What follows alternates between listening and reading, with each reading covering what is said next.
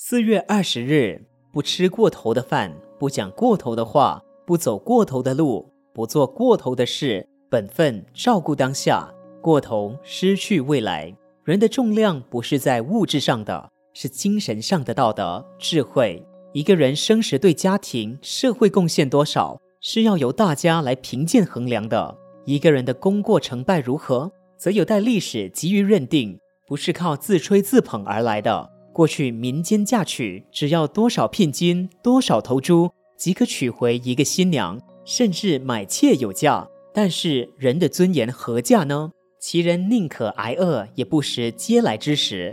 从苦难中，从穷苦时，最能看出一个人的气节、尊严何价。《论语》云：“君子不重则不威。”我们的行为，一举一动要自重；讲话，一言一行要自重。处事一事一物要自重，人生一时一刻要自重。